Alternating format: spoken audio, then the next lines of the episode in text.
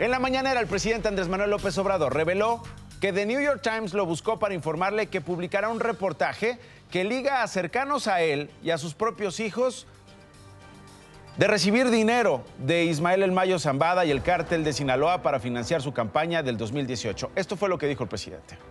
Porque ayer la corresponsal del New York Times envía un cuestionario, pero en un tono que ahora lo van a ver, amenazante, prepotente, dándonos a conocer que están haciendo una investigación con información de la DEA, en donde gentes vinculadas a mí recibieron dinero, ya no en el 6, en el 18, incluso que entregaron dinero a mis hijos y que le daban, creo que hasta las 5 de la tarde, un ultimátum a Jesús para que contestara.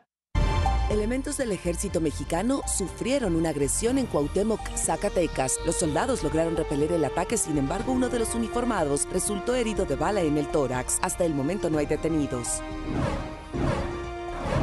La Comisión Nacional de los Derechos Humanos pidió a los gobiernos de Chihuahua y Coahuila entregar los libros de texto de la Secretaría de Educación Pública del ciclo escolar 2023-2024 a los planteles que no los hayan recibido para respetar el derecho a la educación e igualdad.